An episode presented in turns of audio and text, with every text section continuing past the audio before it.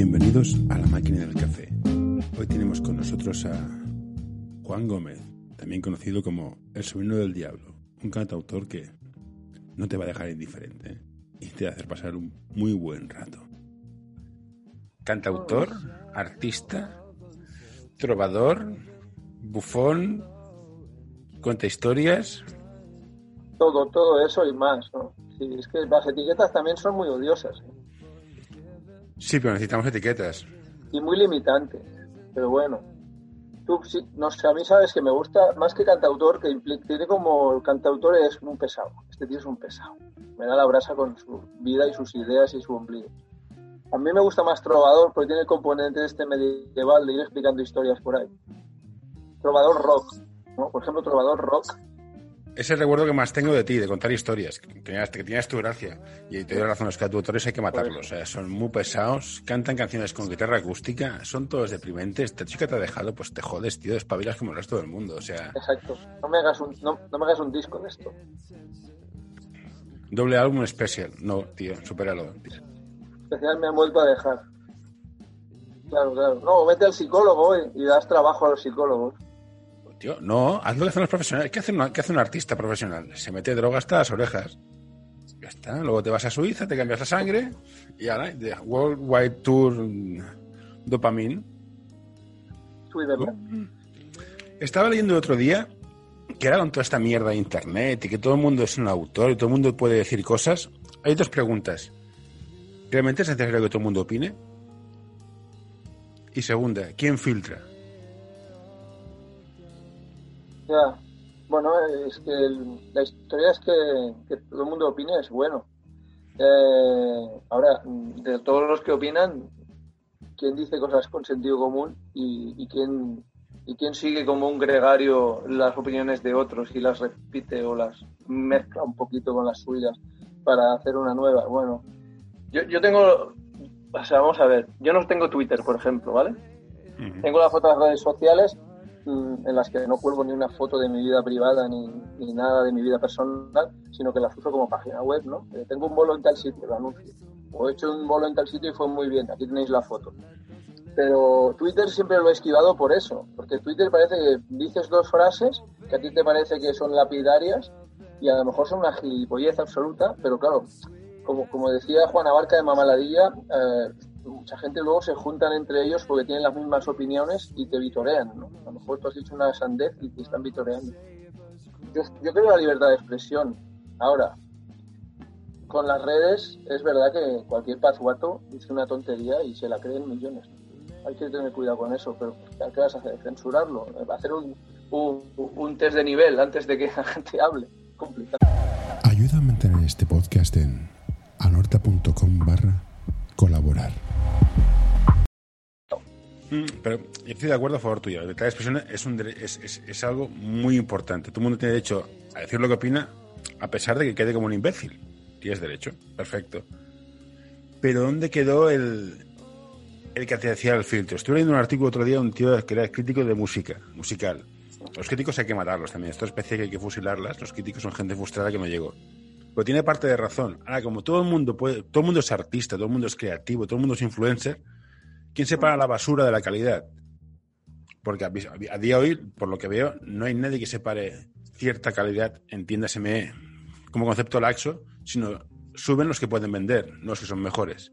Y la parece un triunfo. Entonces, Sí, bueno, que estos no siquiera no componen nada. no, no, pero tú, Leonard Cohen no, iría, no, no pasaría el filtro en su vida. Claro. Bueno, porque en realidad esto ha pasado siempre, o sea, desde que existe el capitalismo, y, podemos remontar al neolítico si quieres, ¿eh? pero en realidad cada vez, lo que pasa es que el capitalismo cada día es más, eh, tiene las, manos más largas, ¿no? Para controlar todo y ahora incluso llega un momento en que tú puedes ser antisistema y, y, colaborar con el sistema siendo antisistema. Por eso se venden tantas camisetas del Che Guevara, ¿no? O sea, si el Che Guevara supiera la de pasta que han hecho con su careto Además, ese careto que está en, las camisetas del Che Guevara, las típicas que lleva la gente, ese careto que está súper serio el Che Guevara es de una foto que le hicieron en un entierro de un amigo. O sea, si él supiera que esa foto le hicieron en un entierro de un amigo, ha dado dólares a Manta, a un montón de fabricantes de, empresas que además fabrican sus camisetas en Bangladesh para no pagar impuestos y, ¿sabes? Si él lo supiera le da un patatús, ¿no? Pero es que es eso, el capitalismo ha ido extendiéndose tanto. Existen dos tipos de empresas de marketing y tecnología, las que saben venderse y las que saben hacerlo. Como ves por este anuncio, nosotros somos de las segundas. Visítanos en anorta.com y descubrirás qué podemos hacer por ti. Tanto que cómo sales de esto, ¿no? ¿Cómo te sales del redil? ¿Cómo haces que tus canciones lleguen a gente si no es metiéndote dentro del sistema, ¿no? Yo ahora me estoy planteando quitar las canciones de Spotify, no sé si hacerlo o no. No, no, yo las quitaría. Tampoco las escucho, y es que no tengo, no tengo Spotify. Yo soy hombre de podcast. Yo escucho la radio. Ya, pues yo os quitaría. También Pero un programa de radio y lo colgamos en el podcast cada, dos semanas. Yo te decía, por antes, en la Edad Media, lo que había la gente con pasta decía, mira, este tío me gusta lo que hace y te pago. no había, no había la intención de te pago para hacer conciertos para vender entradas. No, la Edad Media no se lleva al tema de Worldwide Tour, porque estaba más limitado al mundo por eso. Pero me preocupa por el tema de que al final ves que todo es como muy plano, es muy, muy igual. Estoy viendo un documental de K-pop que es en plan, Dios mío, arrancarme los ojos y velar sobre ellos. La música coreana esta. Sí, sí, oye, está muy bien hecho. Como producto de marketing es pam, pam, pam, pam, vas, generas modelos. Ya está inventada New Kids on the Block, pues es el mismo modelo, pero en Corea, ¿no? Tienen siete, ocho componentes cada grupo, cada uno tiene un perfil de, personalidad que conecta con un grupo no sé quién y tiene una, estructura montada de puta madre. De hecho, se, se ven en bolsa hace poco. Claro, claro, sí. son, las, son las Spice Girls, pero con cara de coreanas, ¿no? A mí no me gusta eh, Johnny Rotten, pero, joder, ¿dónde está este tío? Bueno, dicen que está apoyando la campaña de Donald Trump. me parece muy bien. Y me parece fantástico. Es que hay que tocar las narices, no has tocado más lo suficiente. O sea, que sea para fastidiar. Yo, estoy, yo soy fan de que gane Trump. Y a las risas que me voy a hacer no las quita nadie. Porque ¿qué, qué, qué otra opción? El Biden. Y eso te digo, estamos siendo una, una estandarización que a nivel creativo, pues no sé qué decirte. Entonces, y, aparte te digo, Didi, perdona. Ante esto lo único que, reivindico siempre es, es, los cómics de, Asterix. O sea, meterte en una aldea gala que resiste al Imperio Romano y, y, el que quiera entrar en la aldea, bienvenido sea y el que no que le den por culo. O sea, al final, para, ser, para parecerte a uno, a todos, yo prefiero no parecerme a nadie y, sobrevivir de la música como pueda, mm, porque pues hay gente que entiende lo que hago, ¿no? Y, yo entiendo también, no por el elitismo, sino por cómo está montado, entiendo que no a todo el mundo le puede gustar. Eso hay que no, me, parece, me, parece, lógico. El que se mete en la música pensando agradar a todo el mundo tiene un problema, porque eso es imposible, ¿no? Entonces, eh, una, una aldea gala que resiste al, a los cuatro campamentos romanos que la rodean y, el que le guste entrar, pues no, tienes que usar internet, claro, hoy en día, yo por ejemplo, yo no puedo pagar una, cuando yo toco en una ciudad, yo no puedo pagarme una cartelería por, toda la ciudad, el sobrino toca, pero hay gente que me conoce, llevo 20 años y 2.500 conciertos, o sea, hay gente que a lo mejor veía el cartel y iría, pero eso comporta un dinero que yo no tengo. Entonces, lo bueno de las redes, entre comillas, es que son gratis. Por eso las uso, si no, bueno, gratis. Es, es, otro debate si son gratis o no, pero bueno. Sí, bueno, claro, yo, yo, yo, por ejemplo, a mí cada día me sale Facebook, el, Zuckerberg diciéndome que, compre publicidad para, anunciar mis bolos en Facebook, ¿no? y siempre digo que no, jamás he puesto un duro. Y es que digo, yo tengo 3.000 seguidores en Facebook que me siguen porque quieren les gusta mi música, desde hace 10 años están ahí. Yo no, que tú me tengas que cobrar a mí por por no es un anuncio a ellos, no, perdona. Tú dijiste, Facebook es gratis y siempre lo será. Recuerdo que lo dijo, ¿sabes? Sí. Como los camellos, como los camellos, la primera dosis es gratis. Hmm. Bueno, hay un documental que estaría bien, está muy bien, que lo quiero ver con, mis hijos, que es eh, de Social Dilema, que explica. Sí, está muy bien. Lo he visto, está en Netflix. Exactamente. Paradójicamente está en Netflix. Sí, sí, no, no, ¿qué dices?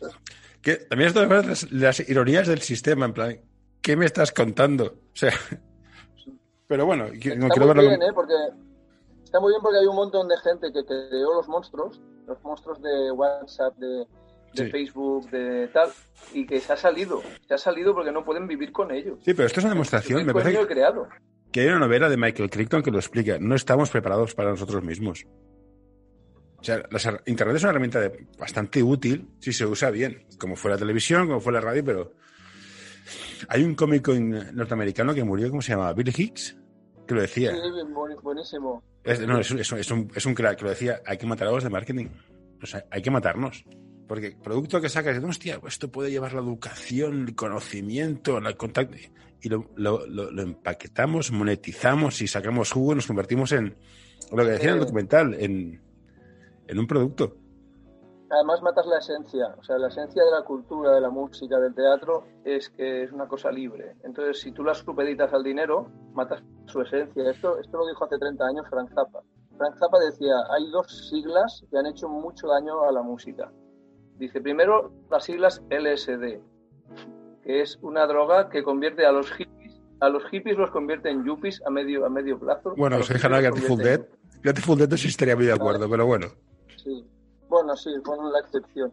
y las otras siglas que han hecho daño a la música son MBA, o sea, cuando un tío que tiene un MBA y no sabe lo que es una corchea es quien decide qué disco se publica o no, o qué disco sonará en, en las radios o en las teles o tal, cuando ese tío, una MBA, decide cuál es la cultura que hay que usar y la gente ha de pagar por ella, la cultura ya está muerta, porque entonces no deciden los creadores ni el público, decide un intermediario que realmente de lo que es música no tiene ni puta idea. No, pues a eso me refería. claro, tiene un MBA en empresa, ¿no? En marketing, en lo que fuere. Entonces, eso es la muerte de la cultura que ya está agonizando en las últimas décadas, desde que esto ha sido cada vez... Pero bueno, los, Beatles al final, que son muy buenos y todo lo que quieras, pero ya lo hicieron. O sea, Brian Epstein, cuando salió el primer disco de los Beatles, fue el que encargó donde colgados que fueron a comprar el disco ah, ¿fueron los Beatles? El primer día y se hizo disco de oro la primera semana y era toda una maniobra de marketing. Ah, yo, pensaba que fue con,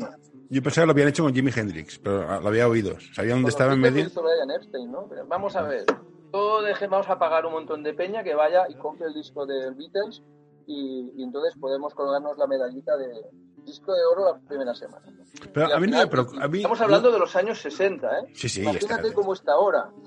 Pero yo, yo no tengo ningún miedo de que la cultura desaparezca. La cultura va a existir. O sea, podrás vivir de ella o no, pero va a existir. La gente ha estado cantando coplillas, contándose cuentos contando historia toda la vida. No, no creo que desaparezca. La cuestión es que la gente puede vivir de ella, que es otro debate. Lo que sí me interesa es el tema de la libertad de expresión y la cultura. Que ahora está muy mal visto decir ciertas cosas, una especie de de clima de que tenemos, que hemos nacido, una especie de pecado original que se ha revivido porque eres blanco, hetero y vives en Europa, es culpable de algo. Y no puedes hacer ciertos comentarios o, cierto, o expresar ciertas opiniones. Esto se nota cuando compones, cuando, cuando tienes que hacer algo. Y dices, hostia, esto no lo digo, esto se lo puedo decir. A mí me ha pasado canciones, por ejemplo, que yo compuse hace 20 años, que no me fijé mucho en el tema de ser políticamente correcto que de hecho en general no me he fijado mucho en eso, se nota. Pero que he llegado a gente a decirme, oye, pero es que esta canción es machista. Porque hay un tío que trata mal a una tía o habla mal de ella o digo, ya, hay un tío. Digo, ya, soy yo. de hecho estoy. Eh, es decir, cuando tú haces cuando tú haces Te doy mis ojos, ¿no? La película que ya de, de Iciar Boyaín con Laia Marul y, y, y Luis Tosar, nadie le diría a Iciar Boyain que es machista, porque hace una historia sobre un tío machista y celoso, compulsivo, que le pega a su mujer. Nadie le diría a Iciar Boyain, tú eres machista. Al revés, lo que está haciendo es denunciarlo, ¿no? Bueno. Pues a mí me ha pasado esto. Hay canciones mías en que hay un tío resentido con una mujer, que esto, que aquello, y como van en primera persona de singular, pero no porque sea yo, sino porque es un recurso estilístico que da, da verosimilitud a la canción. Sí, ya, pero por aquí, soy un machista. Ya con esta frase la mitad, la mitad de la gente no lo ha entendido. Es un recurso estilístico, ya, ya, tienes un derrame cerebral. Claro, pero es que entonces al final hay que, como decía Pío Baroja hace 100 años, ¿no? El, nacionalismo se cura viajando y el carlismo se cura leyendo. O sea, si la gente tampoco está preparada para entender ciertas cosas que impliquen estudiar o, tener curiosidad, no digo que todo el mundo tenga que tener una carrera de filología para entender el castellano, pero unos mínimos, ¿no? Tú ves ahora cómo escribe la gente en, en, las redes y a mí como filólogo se me caen los huevos al suelo. pero sin ser filólogo, ya ves, que, que la peña ha leído muy pocos libros en su vida. Mm, pero esto es, eh, pero que es muy serio. A ver, yo no estoy muy de acuerdo con Baltonic, el rap este que hizo el rey. Me parece un rap malísimo. No tiene ningún tipo de gracia. Pero claro, procesar a un tío por, por, por esto, se crea precedentes muy peligrosos. Va más allá, va más allá de, de la calidad o, la, o no calidad de lo que No, no, haga, que puede, puede ser una Es que porquería tú absoluta. Puedes ir a la cárcel por algo así. No, no, pero, pero por, por- por- por- por hacer una canción en contra de quien sea es como quemar una bandera. Me parece. ¿Realmente vamos a tener que hacer a alguien por quemar un trozo de papel? ¿En serio hemos llegado a este nivel? Yo no puedo Bueno. expresar. Los poderes fácticos han, han sabido traerse eso, ¿no? Los, los poderes fácticos han sabido traerse... eh, pero no, no sé si comparte este discurso porque to- to- todos, todos, todos, todos, todos barren para su casa. Si te metes con el rey, pues te metes con el rey. Si te metes con el Che Guevara, porque hostia, el Che Guevara era un- es un ídolo, ya, tío, pero el tío tenía un sentido humor complicado, o sea, fusilaba a la gente porque sí. Ah, No, no, o sea, bueno, yo, yo he tenido muchas movidas con el Che Guevara. precisamente yo me leí la- los diarios del Che en Bolivia y el, Che Guevara es un totalitario. sí, Es sí. un tío que, que no, no duda en sacrificar gente en pro de la revolución. Para él es más importante la revolución y el foco revolucionario. Y si alguien, de cuando él estaba en Bolivia, había los que decían "Es que los bolivianos son muy indisciplinados, no me obedecen, ¿no? Entonces dices, perdona, tú que eres el revolucionario quieres que te obedezcan, ¿no? Bueno, también por eso soy anarquista y no soy comunista, ¿no? porque no creo ni en un Estado, ni en un poder, ni en, un, ni en ata- acatar normas, ¿no? Ni mucho menos órdenes. Pero, pero es verdad, sí, sí, hay gente que es intocable para un bando o para el otro, porque además, eh, si te fijas, está todo polarizado, en- ideológicamente está muy polarizado. o sea, si tocas a un tío de la derecha, los de la derecha se llevan las manos a la cabeza, si tocas uno de la izquierda, los de la izquierda se llevan las manos a la cabeza. Pero ahora está polarizado todo, está polarizado el tema de la pandemia, ¿no? Que si no obedeces a todo lo que dice el gobierno, eres un negacionista y terraplanista, ¿no? Y que dices, yo puedo obedecer lo que a mí me parezca de sentido común y lo otro no, sin ser Miguel Bosé. Bueno, Miguel Bosé es un tío para darle comer aparte, o sea, pero eso que te comentaba de las redes, o sea, red- la- es una tecnología fantástica, puedes comunicar con gente, pero al final te encuentras que cada uno va con su nicho. Mira, este es mi grupo, no reflexiono, me creo lo que me dicen. Mi grupo, y el grupo De otro hecho, es aquel. Lo, lo aprovecha. Sí, sí, no, y esto, se ¿eh? explota, o Tú sea, ves cosas que, que te puedan gustar, lo que no te puede gustar no lo ves. ya, pero entonces, ¿dónde queda el valor del aprendizaje? El aprendizaje se consiste en equivocarse, ver gente que opina distinto. O sea, De hecho, yo hago el podcast para hablar con gente que opina distinto que yo, porque para, para hablar con gente que opina igual que yo, pues me quedo en casa pensando y ya está. Entonces, Sí, o montas una barbacoa con ellos, ¿no? Pero no, no te- no haces un podcast. Sí. Otra cosa interesante, el tema del artista torturado que para componer te ha de dejar la novia, se te han de comer el perro y encima has- se te ha de estropear el boli. ¿De verdad? ¿En No. serio? En mi caso no. No sé, No, pero- yo- habrá casos para todos. No, quizás, quizás es, es un mito, es un mito cultural de no, no, has de, has de beber, drogarte, ir con mujeres malas, porque las buenas son muy caras, y sufrir. Bueno, yo no me he drogado en mi vida, por ejemplo. Bebo así- muy poquito alcohol. Es así, es así. No, no, que- me parece bien. del rock. Yo cuando tengo- para mí es un trabajo hacer canciones. Entonces yo, yo para hacer una canción, escribir la letra, escribir la música, la armonía, la melodía, yo tengo que estar bien. Estar relajado. Hoy voy a hacer una canción sobre tal. Veo una cosa que me indigna, la leo en el periódico, la escucho por la calle, la veo en la tele y digo, coño, voy a hacer una canción contra esto. Pues yo siempre hago canciones contra, ¿no? a favor, ya. Bueno, ¿eh? eso es muy hispánico. Sí, sí, yo solo hago una canción a favor, la única canción que tengo a favor de algo es, es Balada Triste de Tom Petty, que es una canción a favor de Tom Petty. Ya está. Que- Porque me gusta más que Bruce Springsteen. Bueno, es igual. La cuestión es que, que yo personalmente, para escribir canciones, que es un trabajo, no lo puede hacer cualquiera, eso tienes que aprender a hacerlo, ¿no? Sí. yo prefiero estar bien, estar de buen humor y con ganas de trabajar y con la guitarra al lado y el ordenador y ponerme. Esta gente que necesita estar torturadísima y pasarlo fatal en la vida para hacer. Bueno, es una opción que a lo mejor hay gente que realmente lo pasa muy mal y, y su manera de exorcizar sus demonios es hacer una canción. Yo lo respeto, ¿eh? Sí, Cada uno- pero pero es un mito, es un mito. A lo mejor es el mito romántico del siglo XIX, del artista que lo pasa mal con, con tuberculosis. Claro, pero ahora mismo, eh, no lo sé, Frank Zappa no tomaba drogas. Y quizás es el músico de rock más prolífico que, hubo, ¿no? Y luego Jimi Hendrix tomaba muchas y era un genio. O sea, ser un genio no depende de las drogas que tomes ni de la vida que lleves. Claro, es un tío que inventó un montón de cosas de la guitarra eléctrica que nadie había hecho. Que lo hizo bajo los efectos de- del caballo o de la marihuana o del alcohol, eso a mí me da igual. O sea, hay gente que innova estando hasta las trancas y gente que innova comiendo croquetas. Cada Sí. uno, ¿Y qué, qué piensas de esta de no diferenciar la obra del autor? es importante. A mí hay gente que me cae muy mal, pero que los considero muy buenos, eh, creando. Sí, ¿no? sí. O sea, por pues- ejemplo, qué sé yo, el Bruce Dickinson, ¿no? El cantante de, de Iron Maiden, que es un person, o sea, es un tío que aparte de ser his- es doctor en historia medieval Mm. y, y piloto de avión, es cantante de un grupo heavy y compone canciones y, y es muy bueno, pero es, luego es un tío que como hables de política con él, él te recomienda siempre el voto a, a la derecha, ¿no? Bueno, Entonces dices, porque eso me, me va a caer mal por eso, me va a dejar de gustar Bruce Dickinson, ¿no? O sea, pues, yo, yo ideológicamente no voy a comulgar con él, pero entre otras cosas, al ser ácrata, yo no comulgo con casi nadie, ¿sabes? Ni siquiera con muchos ácratas, pero eso a mí no me impide valorar lo que hace alguien. Y Picasso, pues era un genio, pero parece que era muy mala persona, ¿no? Dalí Pues te te- cuento, Dalí era un facha, o sea, Dalí era un tío que, que, como Cela, ¿no? Que, que denunciaba a sus amigos rojos a- al franquismo. ¿Eso le hace menor, peor artista? No, le hace peor persona, seguramente. ¿no? Que No, no, por eso a que- que a veces confundimos la- las cosas, ¿no? Ostras, no, es que Picasso eh, era, era mala persona, sí, pero pintaba como Dios. Claro, igual- igual que Orson gente Por Welles. ejemplo, que dices, qué gente más maja, que, que, que tío, artistas que ha habido, que además han, han, han sido los que los catalizadores de un movimiento cultural, porque además se han sabido rodear de amigos que también tenían talento y han montado. Pero luego a lo mejor ellos eran los que menos talento tenían del grupo, ¿no? Mm. Pues también hay que valorarlos, pero, pero a lo mejor no son genios, ¿no?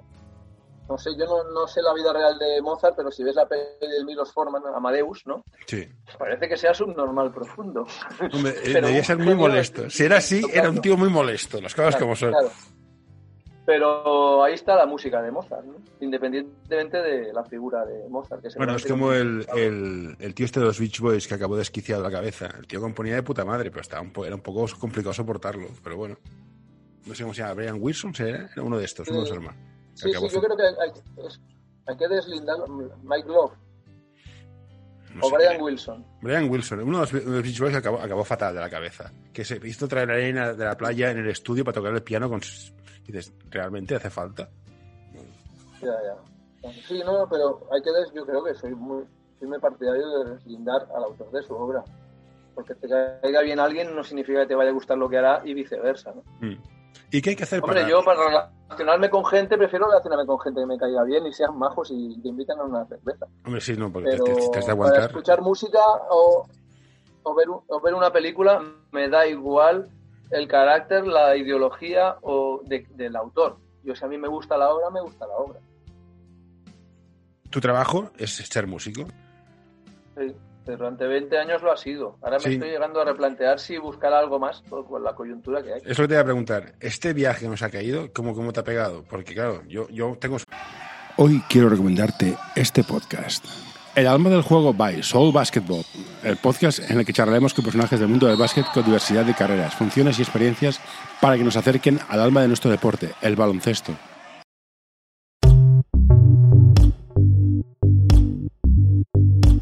L'Associació Catalana d'Entrenadors i Entrenadores de Bàsquet dona suport a iniciatives que, com aquest podcast, treballen per millorar la formació, suport, acompanyament i promoció dels entrenadors i entrenadores de bàsquet. Vine a conèixer-nos a acep.es. Som com tu.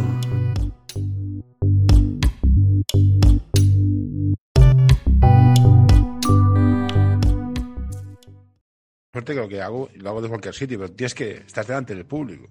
Eh, Bueno, a mí me ha machacado como a todos los músicos, o sea, creo que no se ha salvado nadie de la hostia. Lo que pasa es que yo tengo algunas cosas a favor que me han permitido mantenerme un poco. O sea, una es que tengo banda cuando puedo y cuando no toco solo. Entonces, tocar solo implica que yo puedo hacer bolos en streaming en mi casa con el móvil y además los puedo hacer a taquilla inversa, que la gente se enrolla y pone dinero y además los puedo hacer a la carta porque tengo más de 200 canciones. Y de repente, Hostia, 200. No tengo, una, no tengo una cantidad de seguidores muy grande, pero sí muy fiel, con lo cual siempre que hago un streaming hay gente allí diciendo, me toca esta, toca aquella. Entonces yo me he ido salvando de la quema. Pero claro, la primera oleada la salvé. La de ahora, no sé, o sea, igual me busco un curro a tiempo para combinar. La música no la dejaré, porque no puedo, es lo que sé hacer. Mm. Pero sí me, me he apuntado en listas. Si me sale algún curro de profe a media jornada, lo cogeré. Y si me sale a jornada completa, lo cogeré durante un tiempo y, y en lugar de hacer 10, 12 bolos al mes, pues haré 4. Está claro que hay que buscarse la vida. Si hay muchos músicos que de hecho tampoco vivían de los conciertos, ¿no? Muchos músicos que yo conozco buenos viven de dar clases, viven de mercenario, de tocar en, tal disco, acompañar a tal cual. ¿Qué hace que unos lleguen y otros no? Porque no, no, todos los que llegan son buenos, ¿vale? Esto lo acepto, es cuestión de estadística, pero ¿qué hace que uno llegue y otro no? Sí. Eh, ¿En la música en concreto dice? Sí, en la música en concreto. En otros campos tengo mis teorías, pues me imagino que será bueno, lo mismo, pero... Yo te digo la mía, que está fundamentada en 20 años de carrera profesional, en la que yo me he mantenido en tercera división, como mucho en segunda, sin subir nunca a primera. Eh, primero, si tú eres hijo de buena familia, eh, es más fácil. Porque tú puedes, por ejemplo, decir, voy a dedicarme un año a componer canciones, a rodar por toda España con mi banda, tocando en los conciertos de Cadena 100, que no me pagan un duro, pero me pagan la estancia y el viaje, y puedo estar un año sin trabajar, invirtiendo en mi carrera musical, porque mis papis ya me pasan la pasta, uh -huh. ¿vale? Mientras que tienes que currar, a lo mejor no puedes hacer eso ya, ¿vale? Con lo cual, como siempre, la, las clases dominantes siempre han tenido una ventaja en esto. Aparte de que normalmente si tus padres tienen pasta, conocen a alguien que también tiene pasta y que tiene relación con las discográficas o con los teatros o, o con la manera de que a ti te vea gente o, o, con el tal tío que te va a colocar en tal festival. Eso por un lado. Por eso llega más, más la gente que viene de buena familia. Y si lo miras, si miras quién hay, sí. investiga qué hay detrás de Macaco. ¿sabes? Macaco no trabajó en su vida, es de la Buena Nova, ¿sabes?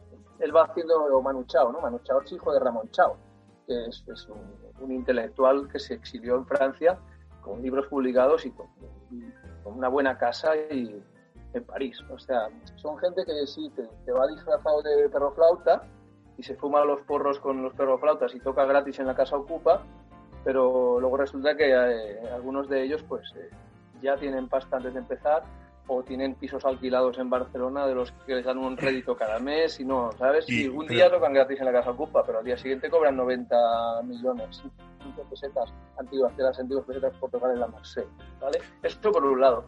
¿Quién más llega? En mi caso, yo he llegado a, a segunda división a base de mucho trabajo. O sea, es de ponerme el, el mono de trabajo. Es decir, yo no soy una estrella del rock, ser un músico no te da más glamour que ser un. Siempre esto siempre lo comparo, que ser un lampista. Es decir, yo soy un trabajador especializado y como tal tengo que currarme mucho lo que hago.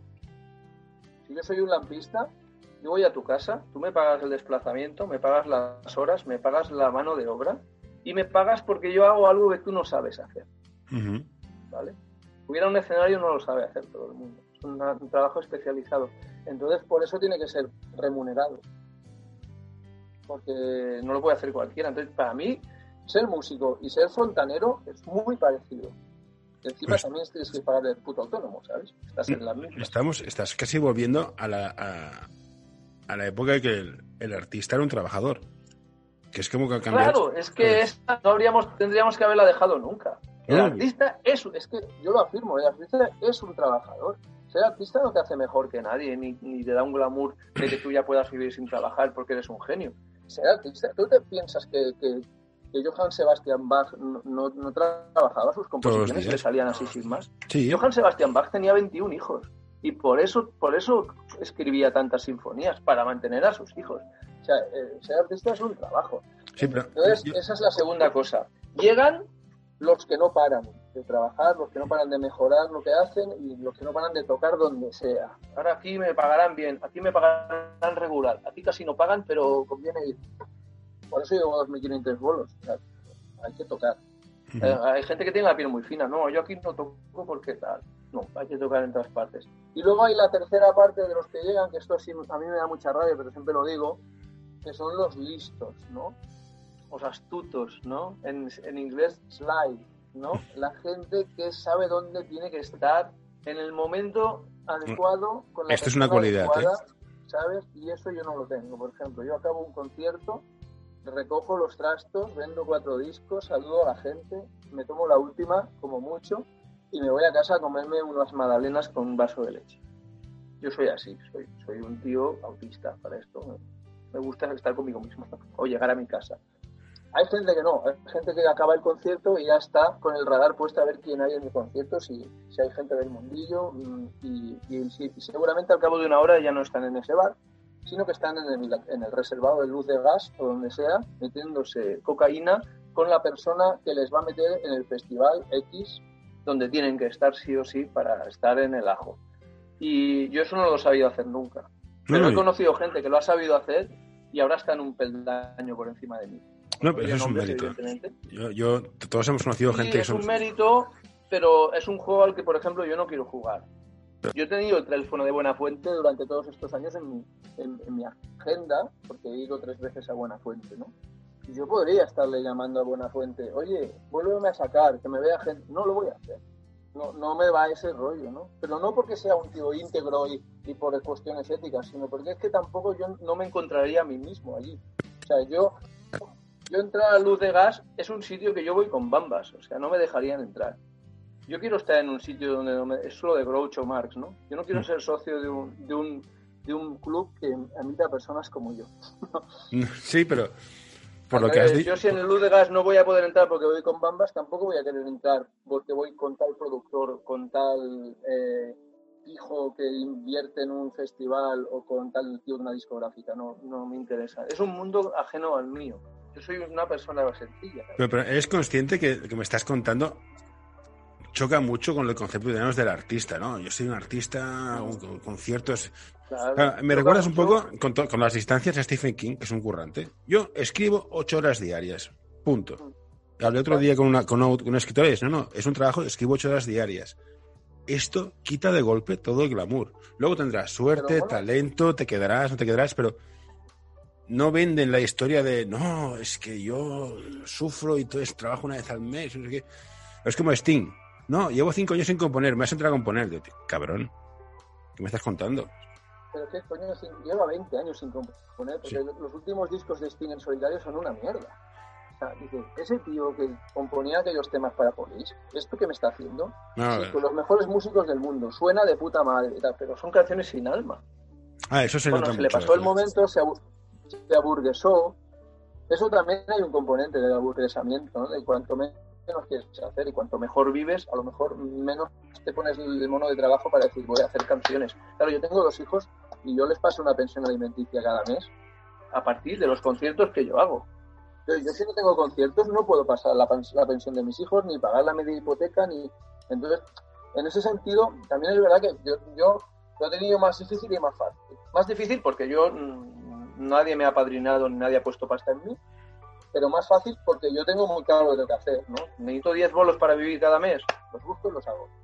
Mientras que hay gente bueno, sí, ya me descubrirán, ya me han descubierto, ahora hago un disco, vivo de ese disco tres años o cinco, ahora me junto con este, me miro al espejo antes de salir al escenario, a ver si estoy guapo. Eh, eh, es un mundo que es el, el mundo de, de la Operación Triunfo al final, más Y- que de la música. Eh, Yo no que ver cuando, cuando tenía edad de, de saltar sin que me vibrara la barriga por los michelines, que los conciertos valían la pena.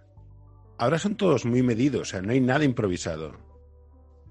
Ya. ¿Qué Sí, fue de, sí, ¿qué fue de las jam vez. sessions en directo? Ya, ya, no, no, es verdad. Hay, con- hay gente que pone el piloto automático porque el público es muy conservador y el artista también se ha hecho muy conservador. Dice, yo Ya, también pero- funcionan esas Perdona, canciones. Juan, Las para hago esto todas, el comentario entre canción y canción es el mismo y la gente se me va a reír la gracia siempre. pues me compro el DVD, no voy. Para estar Sí, apretado, pero la gente va porque la gente quiere grabarlo con el móvil y demostrarle a sus compañeros de trabajo que estuvo. ¿Sabes? Entonces, viene esa mi teoría que cada vez estoy más fan de que la población aumenta, la inteligencia disminuye. La inteligencia lleva mucho tiempo disminuyendo, pero yo no sé por qué razones, ¿no? Pero sí que es verdad que el, el mundo globalizado no ayuda. Bueno, hoy he leído un artículo muy interesante que es, eh, haciendo un, screening de niños, eh, la inteligencia ha descendido en los niños de la generación digital. no sé cómo interpretarlo. Apañados, entonces ya es un camino sin salida. ¿eh? Hombre, a ver, Juan, tú te encuentras con gente que es millennial, que son los que tienen el MBA y deciden que venden. Ya nos ves los que nos vienen encima, ¿no? Exacto, son ellos los que decidirán lo que tú harás con tu No, vida a, y a mí me indigna un montón. Estuve viendo otro día con mis hijos la serie de Lock and Key. La escribió el ¿Cuál? hijo de Lock and Key. Una serie que la Ah, escri- la he visto, sí. basada en un cómic que escribió el hijo de Stephen King. Ostras, muy bien, muy bien, pero ves al final que dices, aquí alguien de marketing, marketing ha metido la mano.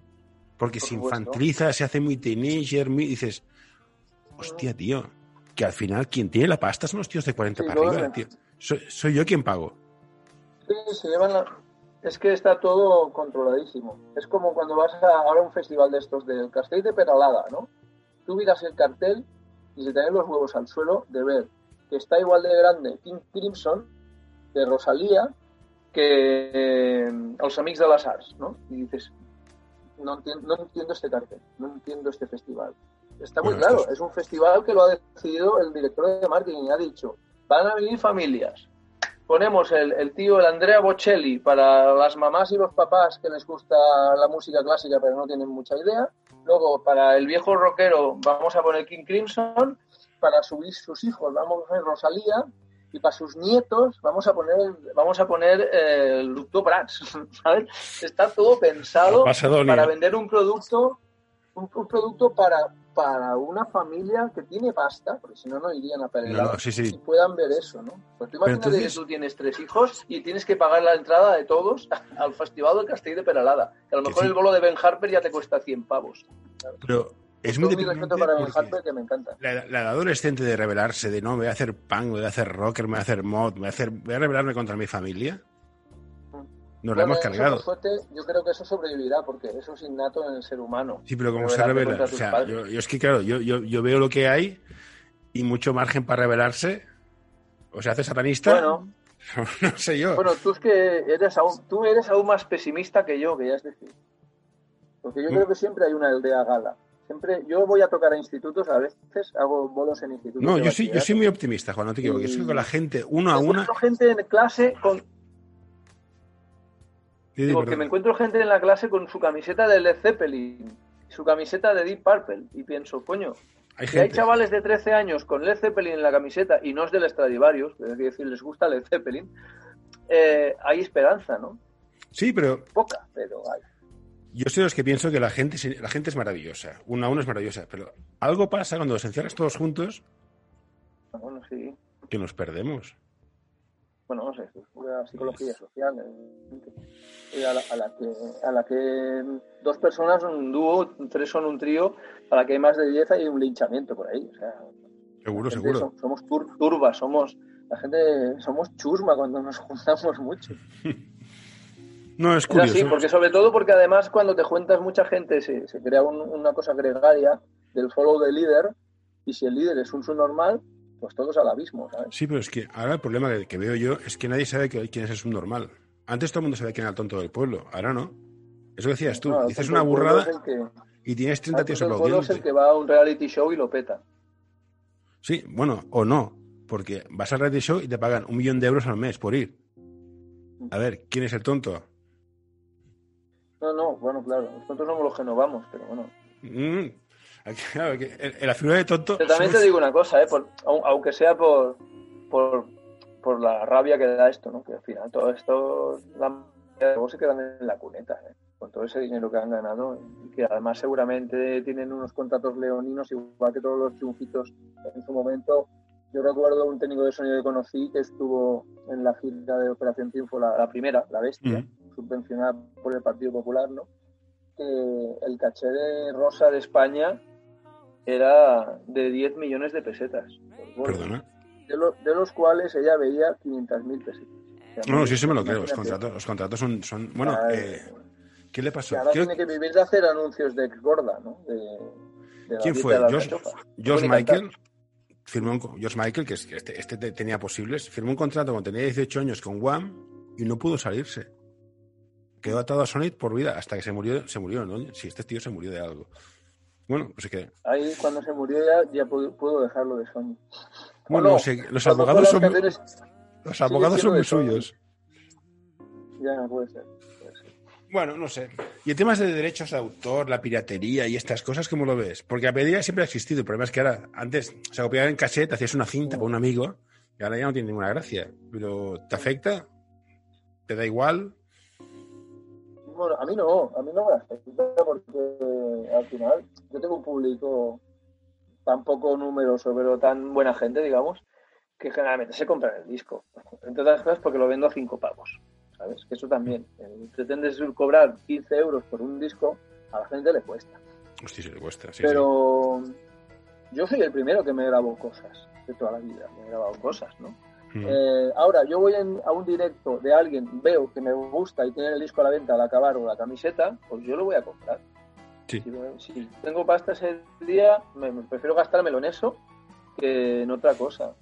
No sé, yo, esto de la piratería es un poco eh, como lo de la pandemia, ¿no? O sea, puedes ser un poco equidistante y no pasa nada. O sea, yo, tampoco, yo pienso que al músico hay que pagarle por lo que hace, pero tampoco hay que pasarse, ¿no? De, hoy no te descargues nada, hoy yo, yo voy a la biblioteca y cojo CDs de grupos que me gustan, me los grabo al pendrive. Y la biblioteca ya ha pagado por esos DVDs, Sí, por esos es- CDs, con mis impuestos. Por tanto, tengo derecho yo a coger lo que me dé la gana de la biblioteca. No, no, es, es un debate que creo que es interesante. De ahí a que haya gente que no se ha comprado nunca nada, hay gente que no se ha comprado un disco nunca, ni ni ha pagado por nunca por nada. Pues a lo mejor tampoco le gusta tanto la música, no lo sé. Creo que el, el debate es interesante porque creo que el autor, ya sea músico es más fácil porque tienes conciertos, pero un escritor, o le compras el libro o no tiene tu tía. Pero se le ha de pagar por el trabajo, porque es un trabajo, hay que pagarle, estamos de acuerdo. Pero si el pagar por la obra se convierte en un filtro para acceder a la cultura, ¿qué hacemos? Este es un problema que veo. Ostras, ¿cómo haces el filtro? ¿Cómo, cómo, cómo, lo, cómo lo rompes? Bueno, ya sabes qué hago con esto. Eh, desde que hago streamings, porque ahora, claro, como hay bolos que se suspenden por todas partes, sigo haciendo streamings como cuando estaba confinado. Yo el streaming lo hago abierto, a quien quiera escuchar. Y pongo una taquilla inversa. Entonces Sí, siempre sí. digo, el que considere que este show vale 10 euros, que los ponga. Quien considere que vale 3, que ponga 3. Quien considere que vale 20, porque los tiene además, porque van bien de pasta, funcionarios que tienen un sueldo, que lo ponga. Ahora, todo el mundo que ahora está en un ERTE, o está jodido de pasta, o lo han echado, o no tiene trabajo, o tal, quiere ver el show, por supuesto que vea el show gratis. ¿no? Tienen la beca del sobrino. O sea, Entonces, todos la- mis shows cada semana en, en streaming los puedes ver de pe a pa gratis, sin poner un duro, porque no tienes es tarifa Robin Hood. A los pobres gratis, a los ricos les cobro, ya está. ¿qué hacemos con las eso. Si te gusta este episodio, por favor, deja un comentario o compártelo con tus amigos. Ya sé que es una pesadez y todos lo pedimos, pero ayuda bastante. Pues el SGAE es una manera de, de cobrar dinero. Yo, durante años me ha ido entrando, pero tampoco mucho. No lo sé, yo, yo, yo tengo, tengo sentimientos encontrados, porque la SGAE es una manera que ellos tienen de que las teles, las radios, suelten la mosca a los Sí, autores. sí, eso está claro. Bueno, el problema es cuando ellos se lucran, cuando ha habido algunos que se han montado mucha ley, eh, etcétera, etcétera. ¿no? No lo sé. Yo, para que te hagas una idea, mis primeros cuatro discos registré todos los temas y iba entrando pasta. Luego le cogí como mucha pereza al tema de, de registrarlos y me daba igual. Y grabé siete discos más sin registrar un solo tema. ¿Vale? Y ahora estoy cogiendo los temas de esos discos y los estoy registrando para ver si me entra algo, porque se ve que que entra dinero, eh, ¿cómo se llama esto? Retrospectivo, ¿no? En- Sí. Porque estoy mal de pasta ahora, porque la No, no, pandemia no, me ha dejado sin concierto. No, no, que al final, dinero que ya se generó y que es mío, para que no se lo quede nadie, me lo quedo yo, lógicamente. Estoy, estoy registrando mis últimos siete discos que no estaban registrados para ver si me cae algo. no, es que ¿Estoy ahora, colaborando con la SGAE? Sí, un poco sí, pero es que No, no, también no, algo tengo que vivir. el el concepto de las GAE es necesario, no voy a discutir. Otra cosa es los métodos que aplica y a quién se los aplica son muy discutibles, pero bueno, No, hay cosas que no tienen sentido. Por ejemplo, había la época aquella que tenías un canon digital por, por comprarte FDRs, ¿no? Para grabar, Mm. que te estaban ya penalizando, o te cobro ya esto por si acaso vas a grabarte música. Y a lo mejor me quiero grabar fotos de mis sobrinos, ¿no? Pero tú pagabas un canon por, por comprarte un CDR para grabarte lo que tú quieras, ya pagabas al SGAE. O, o la época aquella que bueno, son... Envíanos tus sugerencias a info.norta.com o en nuestras redes sociales. y todas las multinacionales te decían no piratees, no copies discos, no piratees, pero yo, pero Sony te vendía una grabadora de CD. Sí, sí, no. No hagas esto, pero yo te doy los medios para que lo hagas, para que no perder ni un duro. ¿sabes? No, no, eh, vivimos un tiempo de muchas contradicciones que a veces vamos de una a otra sin darnos demasiadas cuenta, de cuenta de que, no, no, yo soy antisistema, odio a los ricos, tal y cual, pero mira que iPhone. Y dices, hostia, a ver, céntrate, tío. ¿Qué estás haciendo? Pero bueno, supongo que son los tiempos que vivimos. En fin, Juan, y ya para acabar, eh, véndete. ¿Qué, ¿Quién eres? ¿Qué, ¿Qué tocas? ¿Qué tipo de música haces? Y no te pueden encontrar. Bueno, pues es fácil. Si pones el sobrino del diablo en Google, lo primero que saldrá es mi página web, Pues. Ahí, ahí están los conciertos que hago. Yo soy un músico de directo, sobre todo vivo de tocar mucho, porque para que te hagas una idea, yo he sacado 12 discos a mil copias por disco. Cada dos años hago otro disco anterior y saco uno nuevo. Con lo cual estamos hablando que yo en 20 años he vendido 12.000 copias en 20 años. Si tuviera que vivir de los discos, iba apañado. Y, estamos hablando de que un disco de platino son 90.000, ¿no? Y yo no he hecho ni un disco de, de, plata en 20 años. Entonces yo vivo de tocar. Es muy fácil verme en la web, están mis conciertos, sobre todo en Cataluña ahora. Hacía mucho Aragón, Madrid y Valencia, pero con el COVID de momento me limito a Cataluña. Mucho Barcelona y cerca de Barcelona y es fácil verme y la entrada es barata, a veces no hay ni entrada, es un centro cívico. Y la música que hago, no me gustan las etiquetas, hago canción de autor, pero es una canción de autor muy basada en, cosas americanas, afroamericanas, en el blues, en el rock, en el bluegrass. Tengo un punto también de música celta, irlandesa, soy muy fan de la música irlandesa, sobre todo la música irlandesa que se mezcla con rock, ¿no? sea Ronnie Gallagher, sea Tim Lizzy. Y, y, es eso, si vas a ver Soy el Diablo, pues te esperas un tío que se trabaja mucho las letras, pero que lo que hace básicamente es rock y, y va un poco por ahí. Tiene un punto de teatral, que también hablo mucho entre canción y canción. Eh, es como stand-up comedy un poco musical, ¿no? Stand-up comedy con canciones. Y más que venderme y explicarlo, pues es, invitaría a la gente que venga un día y lo vea. Y si sí, no pueden hecho. venir porque viven lejos o lo que sea, como hago streamings, es muy fácil. Buscas en, en, mi web, voy diciendo los streamings que hago y lo pueden ver aunque sea de móvil a móvil, esperando que lleguen tiempos mejores. Y si te gusta bien, y como si no, como decía aquel anuncio de un detergente, busque, compare y si encuentra algo mejor. No, yo, yo, yo, yo, doy fe de que entretienes muchísimo, eso, eso es cierto. La, canción, la música te va a gustar o no, pero los speech entre música, entre canciones, entretienen un montón. Pues bueno, Juan, pues muchas gracias.